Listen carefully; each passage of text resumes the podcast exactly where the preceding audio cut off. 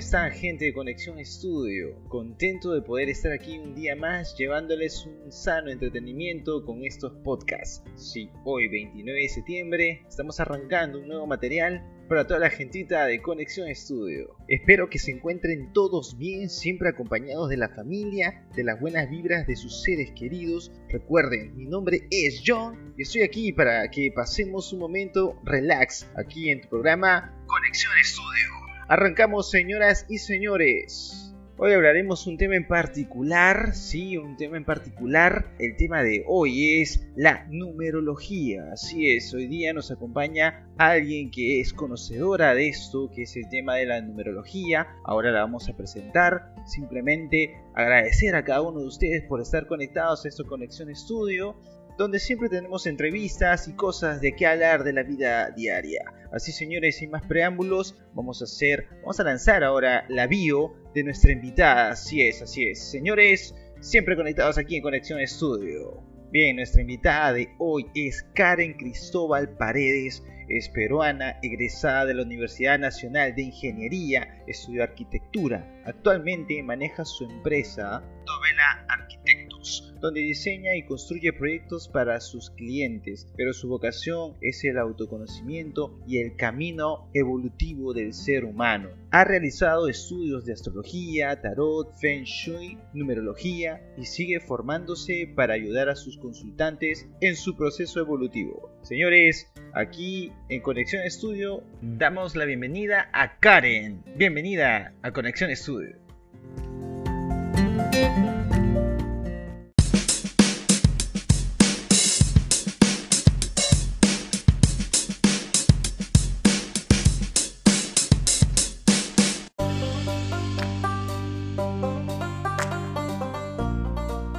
Karen? ¿Cómo estás? Bienvenida a esto que es Conexión Estudio. Hola John, ¿cómo estás? Oye, gracias ¿ah? por la invitación a este tu espacio. Feliz aquí de compartir contigo y con todos tus escuchas una cápsula del saber. Claro que sí, contentos de tenerte aquí en este programa, en esto que es Conexión Estudio, la verdad con un tema muy muy interesante. De verdad que toda la gente que se está enganchando en estos momentos a Conexión Estudio deben estar ahí ya esperando el saber más de este tema que es la numerología.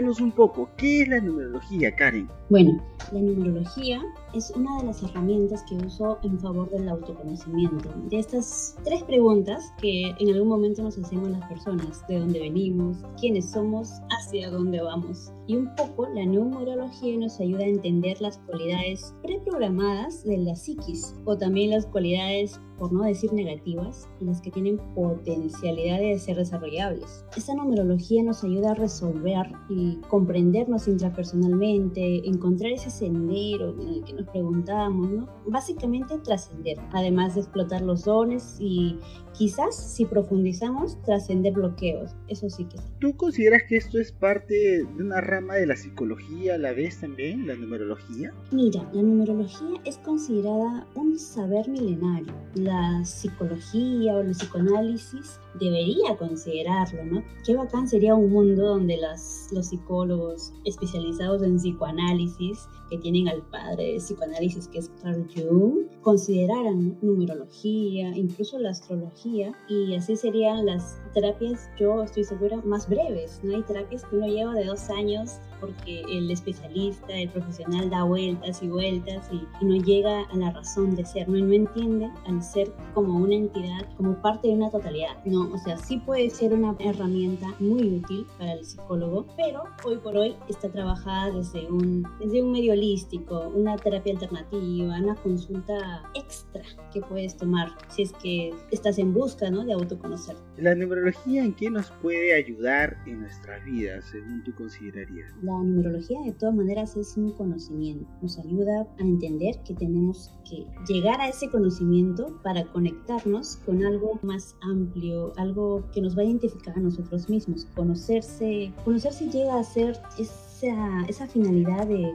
convertirnos en una especie de superhumanos, ¿no? Dueños de verdaderamente nuestro libre albedrío. Se dice que las personas que no tienen una, no pueden llegar a tener una conciencia de que hay una totalidad, de que hay algo más, que no somos solamente materia 3D, eh, se dejan arrastrar por quizás el karma, destino que está, que está metido, ¿no? Ya, ya sea en su carta astral, ya sea en su condición numerológica, lo que sea. En cambio, las personas que son conscientes, que se preocupan por trascender de verdad, pueden ejercer de realmente su libre albedrío. No son como un salmón que se los lleva a la corriente. No sé si me dejo entender. En parte, ¿tú creerías que esto podría funcionar a que el ser humano de alguna forma u otra pueda evolucionar, mejorar, ¿no? En el sentido de que uno puede ser mucho mejor persona o de repente aspirar a algo más, que toda la numerología tiene que ver algo con ello en, en la persona, ¿en verdad? De todas maneras, quien busca una respuesta en la numerología tiene realmente esa intención, ¿no? De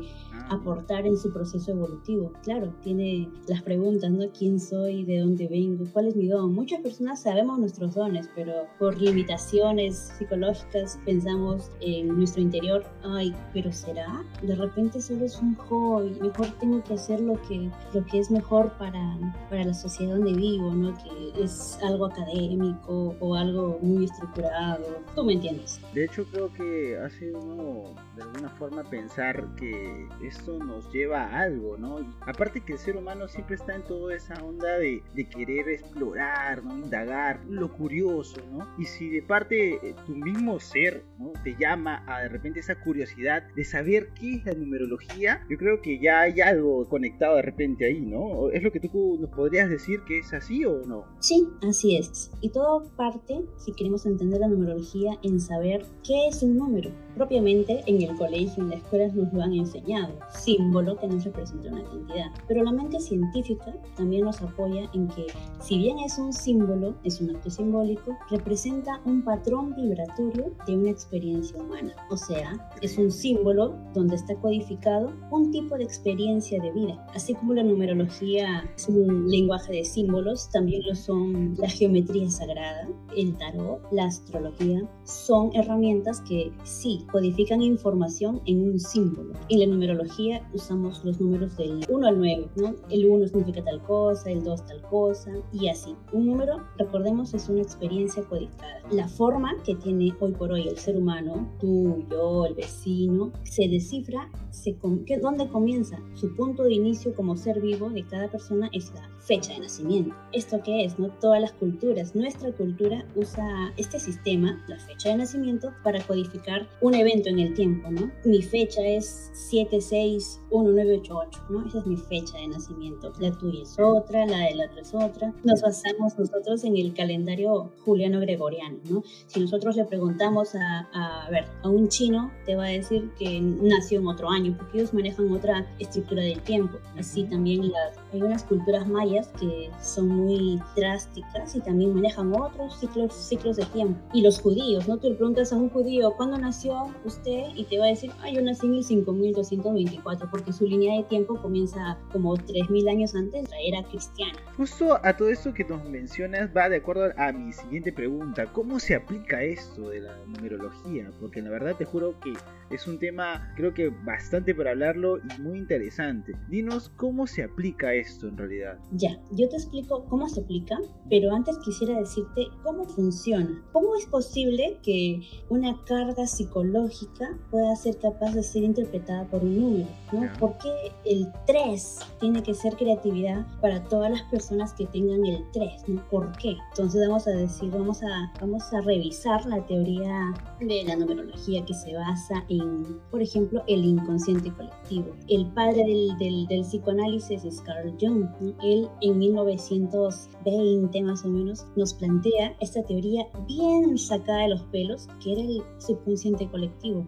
Nadie lo entendía en ese, yo te lo voy a explicar ahorita, pero ahorita en este tiempo que hay internet, ahora es súper fácil de entenderlo. Por ejemplo, Carl Jung decía que si un sector de la población aprende una experiencia, esta experiencia se la, uno la sube a una nube, ¿no? Como quien la sube al Drive, como quien la sube al OneDrive, y en otro lugar, otra persona de la misma especie necesita esta información, simplemente la descarga. No sé si ya, si ya te moví el piso con esto, pero básicamente la información de una vivencia se guarda en un sistema que se llama el inconsciente colectivo, que es el saber milenario, es la, es la nube, la red donde está toda la información de las experiencias que las personas adquirimos y sobre todo las que ya han adquirido antes de nosotros. El tema informático vendría a ser un servidor ahí, donde están todos alojados. Absolutamente, perfecta.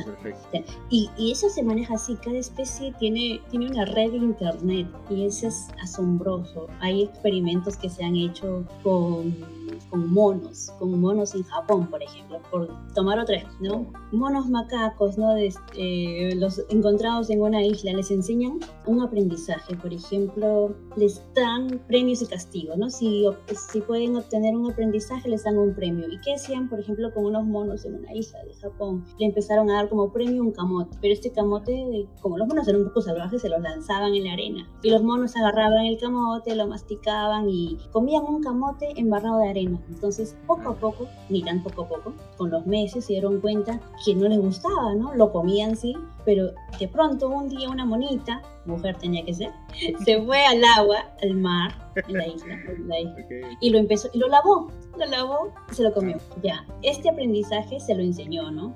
Sabes, que las manadas se lo enseñan, se lo enseñó a toda su tribu, ¿no? De pronto, en promedio de, seis, de meses, ya toda la isla de los monos sabían este aprendizaje, les daban el premio un camote, corriendo iban al mar y lo lavaban, ya no eran tan torpes. Entonces los estos ecologistas que estaban haciendo este experimento, bueno, observaron eso, ni idea qué cosa era el inconsciente colectivo, se fueron a otra isla para estudiar otros, a otros tipos de, de monos, ya. Y estos ecologistas se fueron a otra isla. En esta otra isla hicieron, por inercia quizás, el mismo experimento, ¿no? Le dieron un camote, se lo tiraron en la arena, este camote se embarra de arena y rápidamente, no como en la otra isla que demoraron meses en tomar ese aprendizaje, rápidamente uno de los monos fue al agua y lo lavó les pareció muy curioso. Y pero lo, este experimento lo realizaron en otras islas. Tú sabes que Japón tiene un montón de islas para hacer este tipo de experimentos y esto consolida la teoría de, que la información se eleva a un inconsciente colectivo y después cuando otro personaje de la misma especie la necesita, simplemente la descarga. Y no solamente ha pasado en los monos, también recuerdo que los deportistas, tú sabes que siempre hay un récord, ¿no? Hay un récord de tantas millas en tantos minutos y de pronto, ¿por qué se baten los récords? Siempre se baten los récords. Entonces, esto también se apoya con la teoría del inconsciente colectivo, ¿no? Que una capacidad, un aprendizaje, ya lo tienen y puede ser aprendido por otro personaje que nace en, un evento futuro, absorbe esa información y la mejora, la toma. Por eso cada vez que alguien logra algo nuevo, hacemos que al mundo le sea posible también lograrlo. En eso se basa la teoría del inconsciente colectivo. Cuando alguien despierta también en este saber, ayuda a otros a despertar. El cerebro no, no es un archivero, no es un archivador, sino es una antena parabólica que se sintoniza con ese inconsciente colectivo. Increíble eso que nos estás contando. Es algo como que nosotros estamos llamados a mejorar, aprender. De hecho, bueno, mejorar, como lo vuelvo a repetir, mejorar y batir un récord, como lo comentas, ¿no? Así es, y funciona, y funciona hasta para las, las supersticiones, por ejemplo. Cuando uno cree en una cosa, la mala suerte, lo del gato que se cruza o la escalera que pasas por debajo, este es un saber o una creencia que se arraiga tan fuerte que otras personas que no tienen nada que ver ya la han escuchado desde chicos, ya tienen ese, ese saber y cuando se cruzan con un tipo de evento así, pasar bajo una escalera, que se te cruce un gato, de hecho se materializa la, la mala suerte, la mala racha es como que tú atraes el temor, ¿no? Es, digamos, esa conexión que tienes con, por ejemplo, lo que tú comentas de, de, la mala suerte que puedes pensar si pasas por debajo de una escalera o se te rompe un espejo. Tú mismo creas esa idea, esa forma de pensar y eso logra pasar en tu vida. Eso es lo que nos tratas de, de comentar. Lo creas porque lo crees en tu inconsciente lo has arraigado. O sea, tú bajas esa información, ¿no? Pensando en, la información que te llegó quizá de tu mamá, de tu abuela, qué sé yo, ¿no? Y, de pronto esa información que captas, la descargas, como quien dice, la, la materializas, ¿cierto? Así es, así funciona más o menos. Todos estamos conectados a la, a la red. Es como una máquina, ¿no? Me encanta la Matrix. Alucinantemente, pero es así, ¿no? Increíble, ¿verdad? Y bueno, en la, volviendo, volviendo a la numerología, en la, la, sociedad le ha asignado al tiempo un conjunto de, de, símbolos. Entonces, volvemos al día en que nacimos, viene cargado con una energía psicológica que todas las personas eh, se rigen en un marco de tiempo por el número 1 o el número 2 o el número 3. Al nacer, entonces, se nos imprime en la mente un conjunto de experiencias con las cuales nos vamos a sintonizar o no vamos a querer sintonizarnos y vamos a andar bloqueados. ¿De qué forma puedes bloquearte con eso? Una de las partes en la que la numerología te dice sobre los bloqueos, sobre todo son experiencias que has vivido apoyándonos en la reencarnación en vidas pasadas, ¿no? Una experiencia que no hayas trabajado bien en otra vida, la estás trayendo acá y obviamente es una tarea que hacer y puede ser un bloqueo para ciertas personas que, que han venido con una, mm,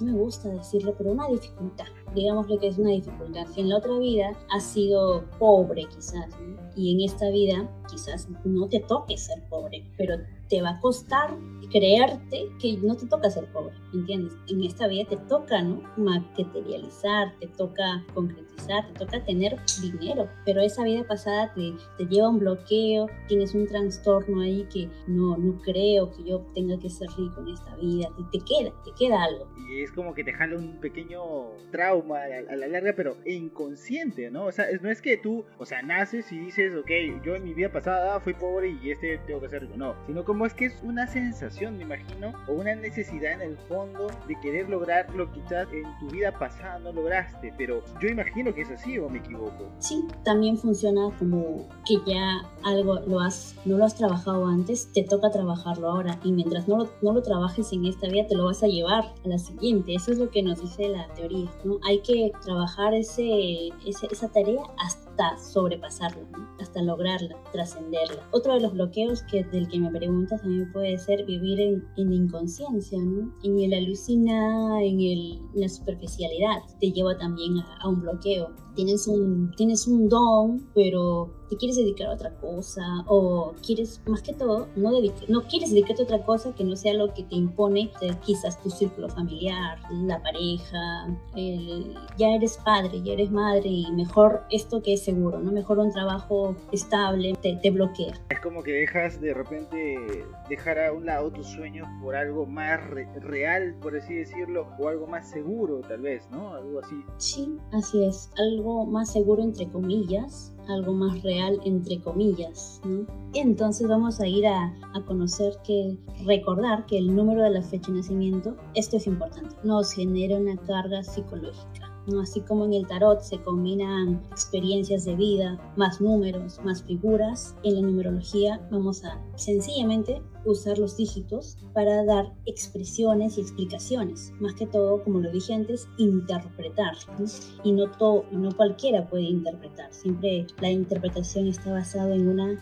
Esta intuición es de verdad uno saber algo innatamente sin que alguien te lo explicado antes. Pero con eso se te ocurre la práctica. Yo me imagino que acá existe, como me comentas, claro, una tabla ¿no? numérica donde tu fecha de nacimiento, tu mes, tu año, tiene mucho que ver acá. Pero yo pregunto, ¿esto define si tú puedes en esta vida, a la, gente que piensa en la reencarnación o, simplemente el hecho de que estás viviendo en este instante, esto de la numerología define de alguna forma si tú vas a ser feliz o eres feliz o desdichado probablemente? Claro, uno siempre hay que recordar que uno no sufre por los sucesos, ¿no? sino por lo que interpreta de los sucesos. La numerología no te dice si vas a ser feliz o desdichado, porque eso sería darte una sentencia. La numerología te dice, estos son tus dones, esta es tu esencia, reconócela, esta es tu vocación, date cuenta úsala, ¿no? Esta es, este es tu destino, este es tu karma, ya es, trasciéndelo, supéralo. Y esta es tu misión, esto es lo que tienes que hacer para ser completamente feliz. Si te das cuenta, no es nada en negativo,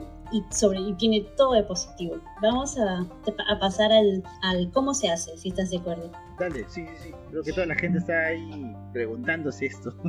sí, ya, ya mucho floro, pero es un floro que si lo repiten van a, van a resonar y quédense siempre con lo que resuenen. A veces yo siempre les digo a mis amigos, a mis consultantes, no crean, no se trata de creer en algo, se trata de comprobar algo, un tema, una teoría, y quedarte con lo que resuena en ti, en cada uno. Nadie tiene la verdad completa. Yo tengo mi verdad desde mi punto de vista, John tiene su verdad desde su punto de vista. Acuérdense de la teoría de la relatividad de nuestro amigo Einstein. Todo depende del punto de vista del observador y siempre quédense con lo que, con lo que resuena más con su, con su, con su esencia. Para lo que les voy a hablar hoy día, la numerología que yo uso, de acuerdo a la fecha de nacimiento, nos basamos en cinco, en una estrella de cinco puntos, ¿ok?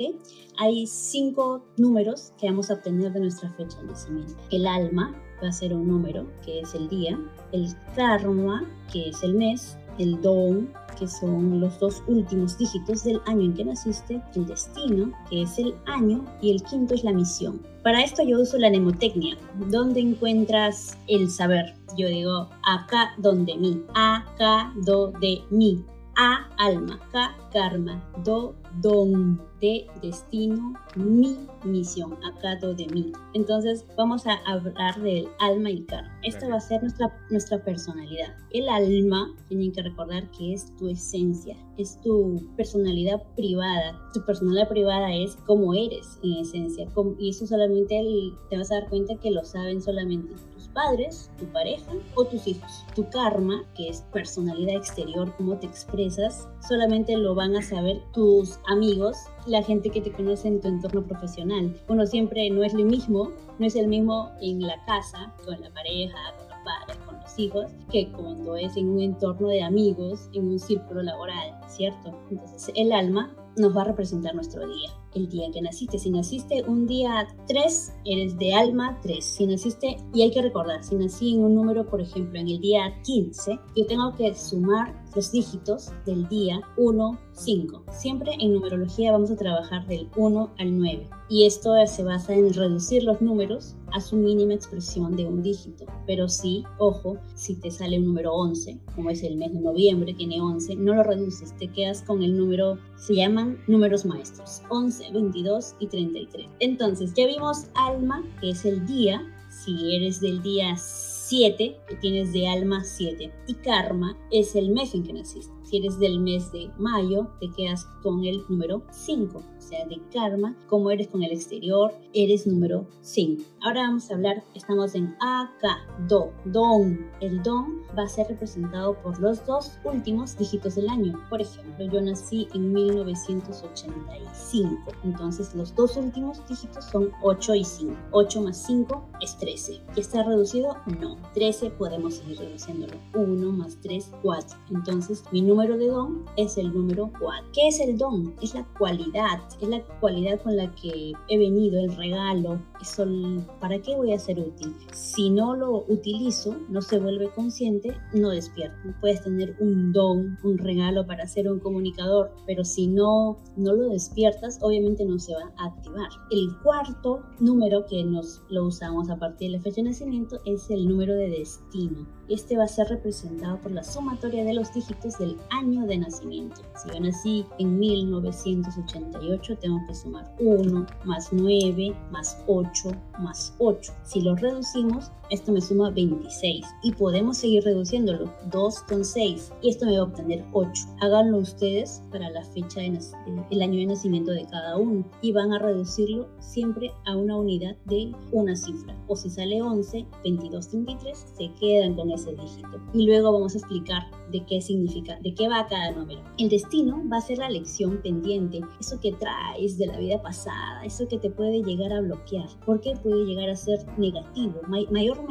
Es una característica negativa que tenemos que trascender, dejarla atrás. Finalmente, el número número 5, el quinto, el quinto número que utilizamos desde la fecha de nacimiento es la misión, que este sí es el más sencillo de identificar porque es la sumatoria total de los dígitos de toda tu fecha de nacimiento.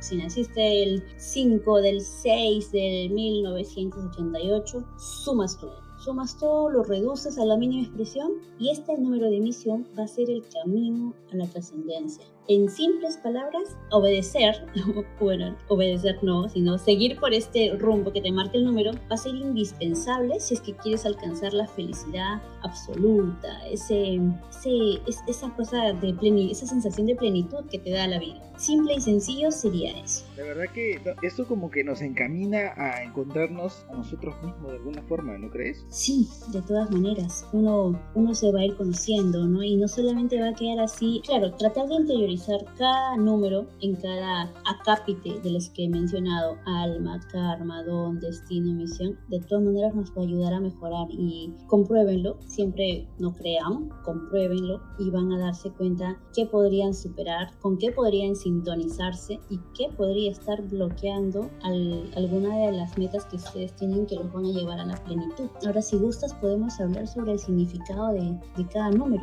Eso es algo muy importante, creo yo, para de repente la gente que está escuchando y está enganchados en Conexión Estudio, de repente pueden estar haciendo en casa toda la figura, de repente, ¿no? Con los pasos que ya nos estás indicando.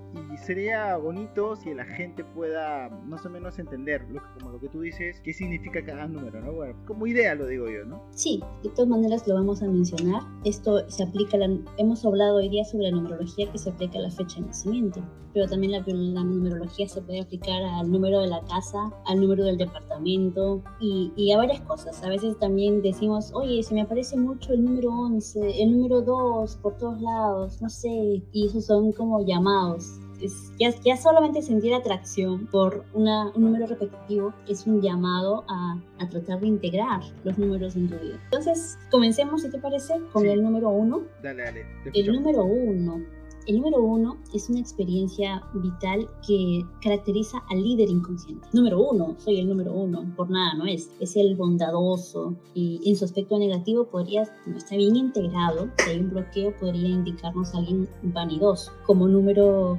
uno es propiamente, acuérdense, es una persona líder, determinada, con voluntad. Si está mal, mal ejecutado, es dominador, es egoísta quizás, eso hay que cuidar si lo tienes como destino, don o misión, mm, eso quizás lo podemos profundizar en ejemplos en, en una siguiente edición. Hablemos del número 2. El número 2, cuando tienes un número 2, es una experiencia, siempre acuérdate, de armonía, de pareja, de cooperación. El que es 2 es un mediador. A veces es una mente negativa tal vez, pero yo prefiero caracterizarlo como una persona con una capacidad diplomática, sensible, compasivo, siempre ve las cosas de a par, sobre todo se da en el lado negativo, si no está trabajada, integrada esta energía, esta dependencia, siempre va a necesitar del otro, necesita de la mamá, del papá, de la pareja que le diga qué hacer o cómo actuar. Hay que cuidarse si estoy cayendo, ¿no? Los, los que nacieron en día 2 pueden tomar esta, estos datos. Las, son características la sensibilidad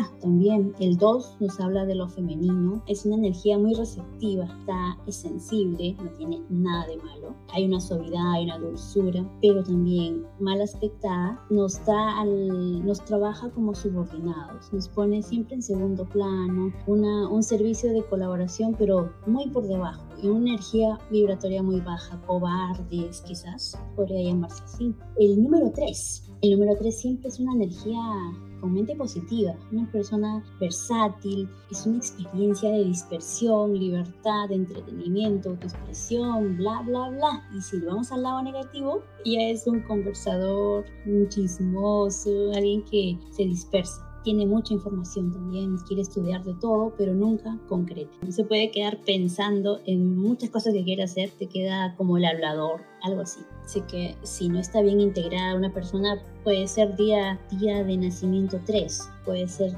tanto una persona feliz, optimista, positiva, o también puede haber una persona con día 3 que sea falsa, frívola, superficial, mentiroso. ¿De qué depende siempre? Del grado de nivel de conciencia que uno tenga. Nos vamos al número 4. El número 4 es una mente equilibrada y intelectual, quizás el que materializa y está caracterizado por una inteligencia práctica. Es el trabajo ferviente, es conservador, de todas maneras es cuadrado, racional y todo tiene una organización. Si, si no está bien integrada, el número 4, que nos da quizás una persona obstinada, pesada, desordenada, intolerante al desorden, no soportaría ser ignorado, que no le tomen atención a sus requerimientos. El número 4 todo lo filtra por la lógica, ¿no? Todo tiene que tener una, una lógica, una explicación. Si hablamos del número 5, el número 5 significa la expansión,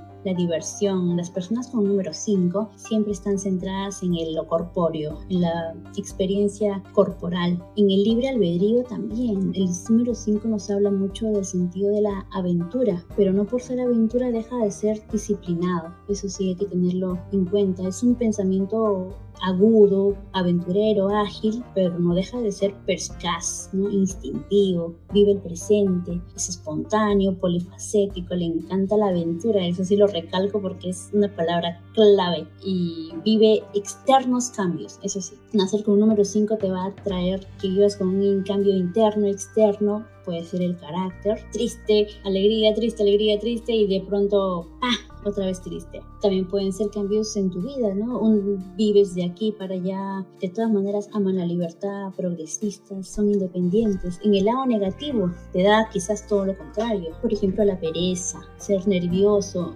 impulsivo, no, no tener esa perspicacia que él tiene un aventurero de verdad. Puede estar ahogado en actividades que no, que no los hacen, que no les gustan, que van contra esa aventura. Le puede parecer insoportable la rutina y de repente también confunda libertad con libertinaje. Eso hay que tener, hay que tener en cuenta. No ser irresponsable, no dejarse llevar por los placeres. Nos quedamos en el número 6. El número 6, pues que han nacido número 6, nos habla de la armonía, del equilibrio, las experiencias 6 les interesa la familia, la salud, el servicio, la atención a los problemas ajenos. Siempre da su vida por servir a los demás. En lo positivo mm, se puede asemejar con el misticismo. ¿Por qué? Porque son intuitivos, saben lo que necesita el resto y se lo quieren dar. En la parte negativa, ¿qué sería lo contrario? Quizás el fanatismo, el supersticioso, el, moralista falso, un ateo quizás, ¿no? Un que no le importe el contacto con el servicio, sino que solamente piense que es, es, esta persona y nada más. También es un número que nos indica orden, es un número que busca siempre la armonía en el hogar, en el trabajo, es una ambivalencia entre orden y equilibrio. El, el responsable el, es el que vibra con esa energía. En el lado negativo también puede ser lo opuesto, ¿no? El entrometido, desordenado, el que rompe con la rutina así porque sí. Una vida sin sentido, quizás des concentrado, injusto y sobre todo que la palabra no tiene poder alguno. El número 7, el número 7 nos va a hablar también de un líder, casi como el 1, pero este líder no es tan egocéntrico, sino es un líder más bondadoso. Y la experiencia 7 es una experiencia de autoanálisis, también está más relacionada con la mística que el número 6, que es una relación, acuérdate que el número 7 lo podemos obtener porque lo tenemos presente más que todo porque es una relación, hay muchos ciclos que se manejan con 7. hay 7 días, 7 eh, colores del arco iris. los siete chakras, etc, etc. Es un número que nos lleva a la consecución, ser consecuentes, pero también en el aspecto negativo que te puede dar una persona pedante, crítico, que no se conecta con la unidad, no se conecta con la magia, quizás. Vamos al número 8 el número 8 yo tengo dos, dos vertientes. Por un lado pienso que son de las personas que tienen este don, esta habilidad de tener poder, ¿no? Me representa a mí el dinero, los negocios, eh, la responsabilidad, las adquisiciones materiales, que su primer don podría ser la obtención de recursos económicos. Pero también es un número 8 que me refleja al sanador innato, aunque te puede poner una aplicación de manos eh, el que está muy interesado tanto en la mente práctica como en la realista, con conceptos sólidos como también pragmáticos, que sabe, es un conocimiento bien universal. Siempre nos vamos a estudiar los números como los múltiplos, ¿no? El 4 es el estructurado, el 8, esta estructura la expande. Si el 4 también es materialista, el 8 en su lado negativo también puede ser insoportablemente materialista, conseguir el dinero a costa de, adictivo al dinero, adictivo también a otros, a otros placeres. El, lado, el número 8 en la parte positiva te puede representar desde la pureza, desde ser simplemente pulcro, transparente y honesto, limpio en todo sentido, natural, sin vicios. En el lado negativo, desordenado, lento, conducta adictiva a personas obsesivamente tóxico quizás. Hay que tener mucho cuidado también con el tipo de alimentación. Número 8 a veces la palabra clave adicción pueden tener ser adictos al azúcar de más, no controlar ciertas, ciertos eventos que podrían ser fácilmente controlados. Siempre es importante ser asertivos y trabajar el número 8, porque el número 8 es sanador por naturaleza, pero muchas personas no lo, no lo pueden aplicar con tal naturalidad. Hay mucha, mucho, mucha creencia de que las partes holísticas, no, mejor no, no es desplazarlo a segundo plano, pero el número 8 tiene que aprender que no es un segundo plano, que somos una totalidad y que bien puede ser un ingeniero sanador, ¿por qué no? Karen, mm. sorry que te corte, una pregunta. El número 8 dijiste que es sanador. ¿A qué te refieres un sanador? Cuando yo hablo de sanador, puede ser esa persona que está muy vinculada con, con sanar, imposición de manos, rey, que tiene esas capacidades muy herméticas con conocimientos y esotéricos, que se dedica a sanar a las personas. Puede ser desde un químico farmacéutico, puede ser número 8, hasta puede ser una, un reikista que también sana con las manos, un doctor que sana con la ciencia, cualquier cosa que resuene con la persona. Interesante eso, ¿eh? Continúa, por favor. Por supuesto. El número 9 es el número maestro de sí mismo, es un número, no es un número maestro, pero es un número humanitario. Quien tiene un número 9 es una persona filantrópica, humanista, se entrega a los demás. ¿De quién hablábamos que era parecido? El número 6, ¿no? Que era un, se entregaba al servicio, al trabajo de los demás. Este es, es, es un amor incondicional a la humanidad, es un filántropo por naturaleza. Se siente realizado, si es que ayuda, se siente con, es constante, viene, viene a, a practicar su realización, es, la, es el número 9, es el último número, viene ya a dar su última tarea, su máxima proyección a nivel físico, material, creativo, afectivo, social, espiritual, todo, viene a hacerlo todo, viene a lograr, quizás sea su, su último su última oportunidad, ya el último eslabón que le falta. Es perceptivo, imposible es engañarlo porque son muy sensitivos, pueden ser hasta clarividentes, observadores, no se les escapa un detalle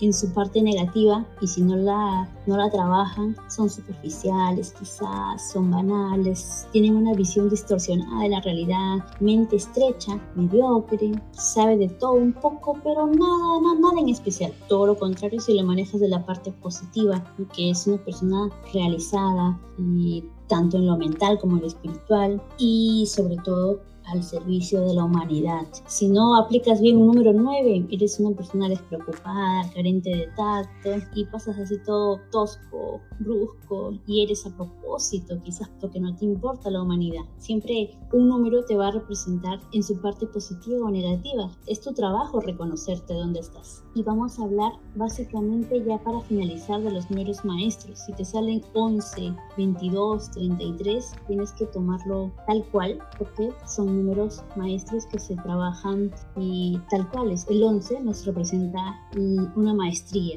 llamados de revelaciones, es el inicio del conocimiento del plano superior. Vienen siendo maestros, conocedores de, de Dios o, cualquier figura deidad, no tiene mucha filantropía. Esa energía bloqueada, si alguien nació número 11 y no se siente identificada con esto que estoy diciendo, es porque está para el otro lado, que tiene una falsedad, que tiene dependencia, está en la mentira, en la crueldad. Lo contrario a un ángel, porque los números 11 sí, sí pueden ser, están muy relacionados con la energía angelical, de planos superiores, conectados con, con la intuición. Los números 11 pueden ser fácilmente líderes intuitivos, gurúes, el número 22. El número 22 es un trabajo superior. Son reformadores, constructores, pero a gran escala. No solamente de organizaciones pequeñas, sino de su, trabajo de organización es grande. Están encargados, son mejor dicho, su misión es responsable de un gran grupo humano el cual tienen que reformar. En el lado oscuro está pues la brutalidad, incluso mm, oscuridad, magia magia, magia mal utilizada, la mal llamada magia negra, cuando, cuando su potencial es sobre todo la organización del orden superior, son muy mágicos. El número 33, la edad de Cristo, y es cierto, es una energía crística, energía crística ya la tenemos arraigada en el subconsciente, porque te lo acabo de decir, tenemos, tenemos conocido que es la edad de Cristo, es el número del amor universal supremo, sí, pero también de sacrificio, de difícil, es un, es un número bien difícil porque siempre te va a involucrar aspectos un poco negativos del número 6, una experiencia de vida dura, uh, esa vida de personas que, que, siempre se detallan de su vida, ¿no? que lo han perdido todo, mm, háblese de personas, bienes materiales, eh, motivaciones. Son personas con muchísima compasión, pero también si lo manejan del lado negativo, es un, están en el lado del victimismo. Y eso, y eso es el resumen, los números, los números que pueden ir ustedes. Esto es una cápsula, como le digo a John, es una cápsula. Cada uno va a resonar con esta información y va a investigar por su cuenta más. Yo estoy segura que cada uno con su papelito está sumando y obteniendo sus números. Hagan, hagan el replay a esta edición para que puedan volver a, a saber cómo calcular cada dígito. Así es, muy interesante todo este tema de la numerología, de verdad Karen, la verdad que yo creo que mucha gente debe estar pensando, ¿cómo se hace esto, no? ¿Cómo se saca, no? Pero igual yo creo que en algún momento vamos a tener una segunda edición de esta parte, de esto de la numerología, obviamente contigo Karen, para poder conversarlo y aprender un poco más de repente de, todo esto, ¿no? De cómo es, para qué sirve, cómo se aplica, ¿no? Justamente lo que estamos viéndolo ah, en toda esta continuación de este, de este podcast aquí en Conexión Estudio. Así es. Si el paso uno ha sido reconocer cada uno de tus números de alma, karma, don, destino, misión, el paso dos va a ser observar la interrelación entre ellos, porque van a darse cuenta que hay muchas personas que tienen un número que se repite, ¿no? Puede ser don con alma, misión con destino. Esos números que se repiten te dan a veces facilidad, han salido premiados en la vida o también lo contrario. es un análisis que podemos hacerlo en otra edición, quizás con ejemplos. Claro que sí, a ver si tenemos por ahí algunos ejemplitos para ver todo este tema de la numerología. Interesante, ¿verdad que sí? Bien, Karen, bueno, agradecerte por estar aquí en este podcast, acompañándonos en este material. La verdad, contento de, tenerte aquí en Conexión Estudio para poder hablar un poco y conocer un poco más de esto, ¿no? Que es muy interesante, la verdad que sí. Así es. Bueno, yo solo me despido diciéndoles y recordándoles muy bien que este conocimiento ya lo tenemos y es muy fácil estudiarlo y, que, y decir de pronto que en poco tiempo ya lo sé, ya, ya lo sé interpretar todo, ya todo resuena conmigo porque es una información que tenemos y al momento de acercarnos a esta teoría de nuevo la interiorizamos más fácil. Todos somos una semilla de conciencia expandida viviendo experiencias desde distintos ángulos, pero somos una unidad. Así es. Gracias, gracias, gracias por la entrevista, por esta invitación, John. Un placer. Lo máximo. Más bien, antes de retirarnos, ¿Tú crees que puedas hacer la invitación a los chicos, a la gente que se conecte a Conexión Estudio? Una breve invitación. Claro que sí. Gente, no se olviden de sintonizarse con Conexión Estudio en Spotify, donde van a encontrar de todo tipo de entrevistas, donde los panelistas van a decir sus vivencias, así como yo, también un poco de sus conocimientos, para que cada uno obtenga un poco del saber. Listo, así es chicos, ya no se olviden de Conexión Estudio aquí en Spotify y en todas las redes que se puedan encontrar ahí junto con ustedes. Conexión Studio tienen un montón ahí, pueden encontrarnos en iTunes, Spotify y Google Podcast también. Así que nada, eso ha sido todo por hoy. Gracias chicos por la conexión, gracias Karen y bueno, será hasta una siguiente oportunidad. Muchas gracias. Adiós Karen, gracias. Chao.